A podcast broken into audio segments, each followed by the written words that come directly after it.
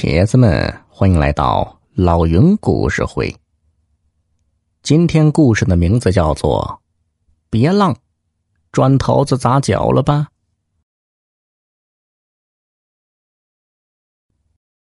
李董思是一档综艺节目的编导。别看他长得身材矮小，却是个人精啊！印证了浓缩的都是精华，常有好点子。做出来的节目好看有噱头。这一天，李编导路过一条小街，看到很多人黑压压的围在一起，就也上前去瞧热闹。人群围着一个残疾男人，他只有一条腿，右手也没了。男人在表演硬功夫，只见他拿过一块砖来，扬在空中。喊了一声“呀”，砖头拍向脑门啪的一下，砖头断成两截。人群里满是喝彩。李编导走南闯北，见识的多了，觉得男人的功夫很一般。不过，考虑到对方是残疾人，有点励志的味道，他便耐着性子往下看。男人没有右手，只有一个胳膊头。他把一块砖放在石头上，胳膊头朝下，猛地一使劲只听一声闷响，砰的一声，砖头子应声断为两截。李编导看的是目瞪口呆呀，这男人用的是胳膊头啊，看着都疼。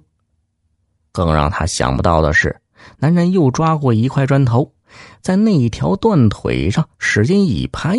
啪的一下，砖头又断为两截。李编导看的鸡皮疙瘩都起来了。男人表演完了，人们都上前递钱，李编导给了他一张老人头。男人是千恩万谢，咧着嘴憨厚的笑了。李编导搭讪着问道：“老哥，你这功夫不错呀。”呃，打小就练的吧？男人摇了摇头，说：“呃，不是，我残废后才练的。”李编导倒吸了一口凉气：“哎呦，这真是太励志了。”他继续问：“你这是练了多久才学会的呀？”“嗯，一个多月吧，还有我自己瞎练的。”三句话不离本行。李编导瞎扯了几句，就说：“哎呀，我是个综艺节目编导，你有兴趣到电视台录节目吗？”男人一咧嘴，一口大黄牙：“呃，不去了，俺胆子小嘞。”李编导耐心的劝他：“嗨，去录节目，劳务费很高的，而且容易出名，到时候。”你在摆摊赚钱，那不是更容易吗？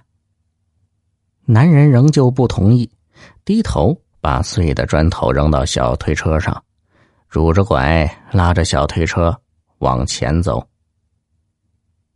李编导不死心，心想：男人练了个把月就把硬气功练成了，说不定有啥诀窍，自己可以打探打探。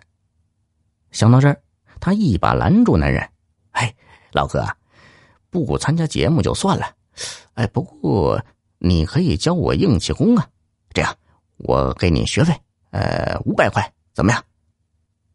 男人觉得五百块钱不是小数目，一咬牙点了点头：“嗯嗯，那你学会了也别去电视台参加节目啊啊！”李编导笑了，这男人还真有点意思。男人把劈砖的要领说了，说要力量与意念结合，要气运丹田。练了几次，李编导的手掌都劈到红肿了，终于是劈断一块砖头。他很兴奋，自己也是条硬汉子了。话说，李编导怀揣一身武艺回到办公室，嚷嚷着让同事们知道自己有多爷们儿。结果劈了几次砖，手掌都快断了，也没劈开，狠狠的丢了一把人。他很懊恼，决定去找残疾男人算账。过了几天，李编导在一个路口又看到了那个男人，他冲上去嚷嚷着要退学费。男人满脸憔悴，一副病殃殃的样子，说话有气无力。钱呢？